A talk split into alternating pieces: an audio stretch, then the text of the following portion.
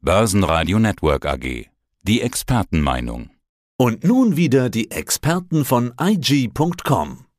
Guten Tag, meine Damen und Herren. Mein Name ist Christian Henke. Ich bin Senior Market Analyst bei IG in Frankfurt. Thema der Woche war die EZB-Sitzung. Ehrlich gesagt etwas überraschend für mich. Vor ein paar Tagen waren sich noch alle einig, dass von der EZB sowieso nichts groß zu erwarten ist und dieses Jahr die Zinsen sowieso nicht angefasst werden. Ja, ein paar Inflationsdaten und eine Lagarde-Rede später sind plötzlich alle aus dem Häuschen. Christian, wie beurteilst du die Lage? Muss und wird die EZB bald die Zinsen anheben? Ich will mal so anfangen, Sebastian, so kurz vor der Pressekonferenz gestern, so um zwei, kurz nach zwei, hat der Euro so richtig angefangen, ja, den Vorwärtsgang einzulegen. Und ja, da haben doch viele Marktteilnehmer gesagt, also wenn der Euro plötzlich, ja, die Zinsen waren ja, das war keine äh, große Überraschung, ja, unverändert erstmal belassen, aber wenn da die Gemeinschaftswährung plötzlich so dermaßen abhebt, da muss irgendwas im Busch sein. Und die Marktteilnehmer, das sah man an der Kursreaktion des Euros, die erwarten wohl, ja, dass die Politik des billigen Geldes auch hier in Europa doch allmählich zu Ende geht.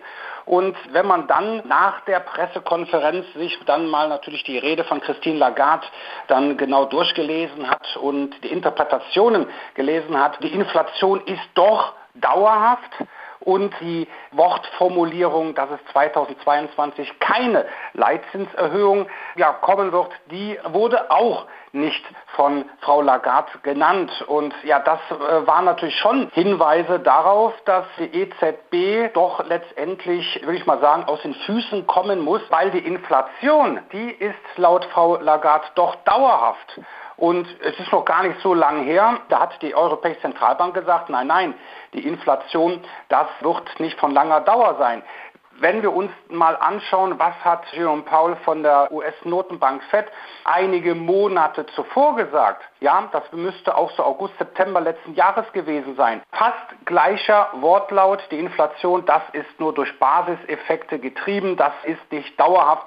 Ja, und auch Jerome Powell wurde eines Besseren belehrt und ja, Kurzum gesagt, die Inflation steigt, die Rohstoffpreise steigen. Wir sehen das alle, Sebastian, wenn wir, glaube ich, an der Tankstelle äh, stehen oder auch normal im Supermarkt. Die Preise steigen und sie werden wohl wahrscheinlich auch weiter steigen. Das heißt also, die EZB ist jetzt unter Zugzwang. Und wie du schon gesagt hast, ja, die Experten rechnen damit, dass wir vielleicht sogar in den letzten Monaten dieses Jahres seit vielen, vielen Jahren vielleicht doch die erste Leitzinserhöhung sehen werden. Bei der FED ist klar, dass die Zinsen bald steigen werden. Allerdings sorgt die auch für Unsicherheit, denn wir wissen noch gar nicht, wann, wie oft und wie weit die Zinsen steigen werden. Man hört unterschiedlichste Einschätzungen von Marktseite. Also das deutlichste, was ich gehört habe, sind sieben Anhebungen im Jahr 2022. Das niedrigste, was ich gehört habe, war überhaupt keine. Was erwartest du? Naja, ich glaube, das sind natürlich jetzt Extremerwartungen, dass überhaupt keine Leitzinserhöhung kommt. Ich glaube, das kann man mittlerweile doch ausschließen. Da gibt es natürlich auch für die Zuhörerinnen und Zuhörer auch ein sehr interessantes und nützliches Werkzeug im Internet. Das ist das sogenannte Fed Watch Tool der amerikanischen CME Group. Da werden regelmäßig Marktteilnehmer befragt, wie die Einschätzung ist, wann bei welcher Sitzung der sogenannten FOMC-Sitzung der Federal Reserve die Zinsen erhöht werden oder nicht. Und wenn man sich diese verbleibenden sieben Sitzungen in diesem Jahr anschaut, da fällt schon auf, dass mit einer über 94-prozentigen Wahrscheinlichkeit, also am 16. März, die Zinswende ja letztendlich vollbracht wird, auf den Weg gebracht wird. Und hier werden wir wohl die Leitzinsen um 25 Basispunkte wohl höher sehen. Aber auch für die kommenden Monate, also Anfang Mai, aber auch Mitte Juni, dort haben wir aktuell sehr hohe Eintrittswahrscheinlichkeiten, dass die Fed diese Zinswende fortsetzt.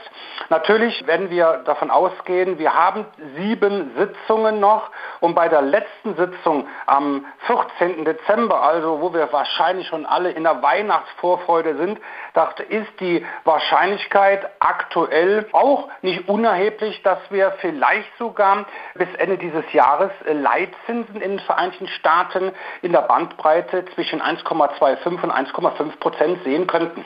Aber Es ist festzuhalten, die Unsicherheitsfaktoren legen zu. Wir haben ja neben Zinssorgen auch noch die Lage in der Ukraine rund um den Konflikt mit Russland, der immer undurchsichtiger wird. Vor allen Dingen die Tech-Werte korrigieren zum Teil deutlich und bei vielen Aktien ist ganz schön Volatilität reingekommen in den letzten Wochen. Christian, gibt's aus deiner Sicht denn überhaupt noch Aktien, bei denen sich's lohnt, jetzt zu kaufen?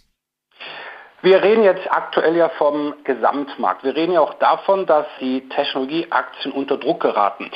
Wir sehen ja auch, dass durch die Verunsicherung, durch die bevorstehende Zinswende in den Vereinigten Staaten am Anleihemarkt die Renditen schon deutlich steigen. Ja, jetzt, wer profitiert jetzt natürlich davon, dass die Renditen am Anleihemarkt steigen, dass wir letztendlich ein, für einen bestimmten Sektor ein besseres Zinsumfeld haben?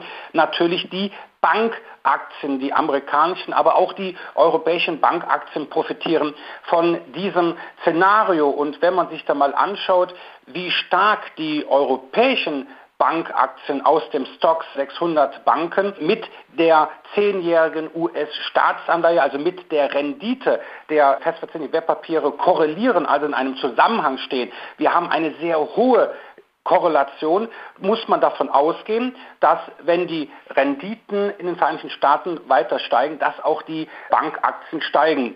Am Rande muss man natürlich noch erwähnen, ich bin ja auch Charttechniker, dass die zehnjährige Rendite US-amerikanischer Staatsanleihen jetzt eine sogenannte Umkehrformation vollendet hat. Das heißt, wir können davon ausgehen, dass die Renditen in Amerika weiter steigen und das schiebt natürlich aktuell die Aktien der Deutschen Bank, charttechnisch sehr interessant, aber auch von Societe Generale, ABN Amro, ING Group, HSBC und Konsorten weiter an.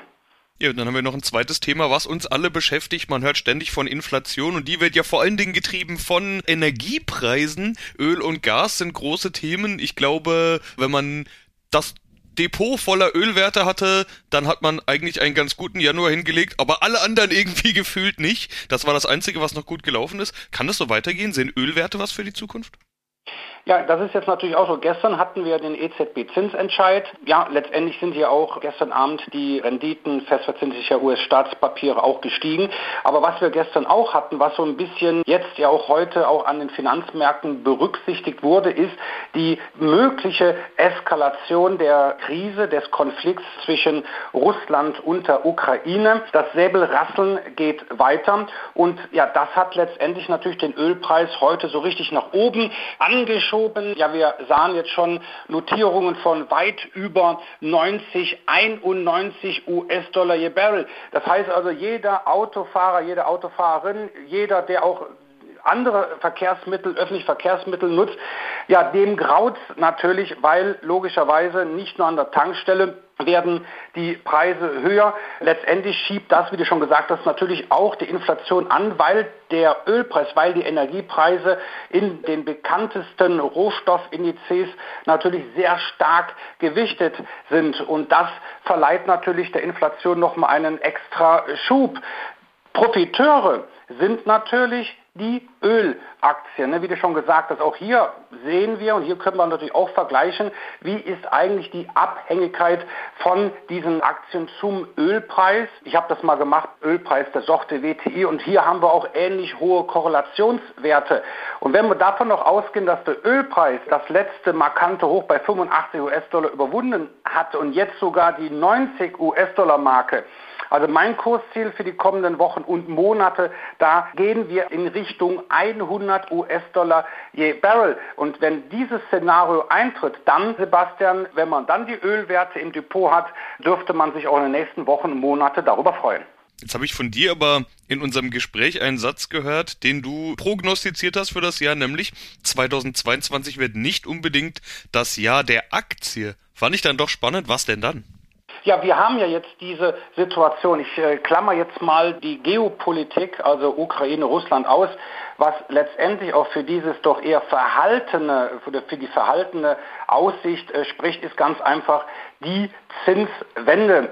Die Verunsicherung, wie oft die Fed die Zinsen erhöht, hängt ja nicht davon ab, dass Jerome Powell, Chef der Federal Reserve, die Märkte im Unklaren lassen will. Nein, es hängt natürlich ab, davon ab, wie die Inflation sich weiterentwickelt. Bleiben wir auf einem weiten hohen Niveau, dann kann es durchaus sein, dass wir mehr als drei Leitzinserhöhungen sehen, dass wir vielleicht mehr als fünf Leitzinserhöhungen sehen.